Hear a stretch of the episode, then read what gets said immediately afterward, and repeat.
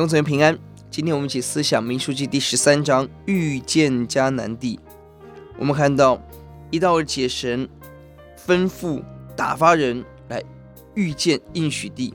三到十六节，摩西就差遣各支派所推举领袖。十到二十节是摩西对短宣队行前训练。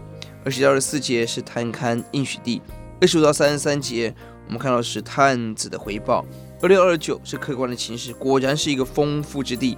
三十节迦勒立刻上去可以得胜。三一到三十三，其余的探子说千万不可以上去。这一章以色列已经到了应许地的边缘，要派出十二个探子去窥探应许地，准备要进到应许地了。而那地果然丰盛美丽，但人的信心决定了人是否能承载神的祝福。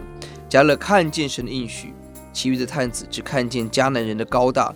环境的困难，看自己的渺小，看别人眼中自己像蚱蜢，以至于失去了信心，更失去了承载应许地的祝福恩典。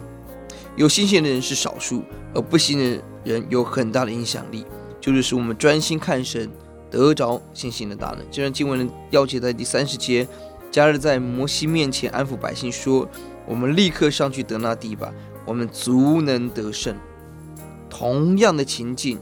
同样的困难，同样的应许地，却有完全不同的结论。人看环境，迦勒看应许，信心使我们有完全不同的眼界，并且迦勒知道整个百姓的氛围，他不等其他人下结论，抢先表达信心的声音，这是勇气。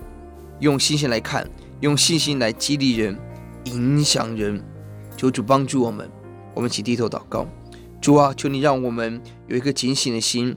领袖何等的重要！领袖是百姓的眼睛，带百姓看到真相；领袖是百姓的舌头，代替百姓来说话；领袖更是百姓信心的指标。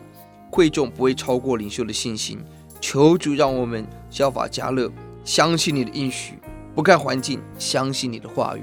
求主对我们说话，仰望你的恩惠。感谢主，听我们的祷告，奉耶稣的名。阿门。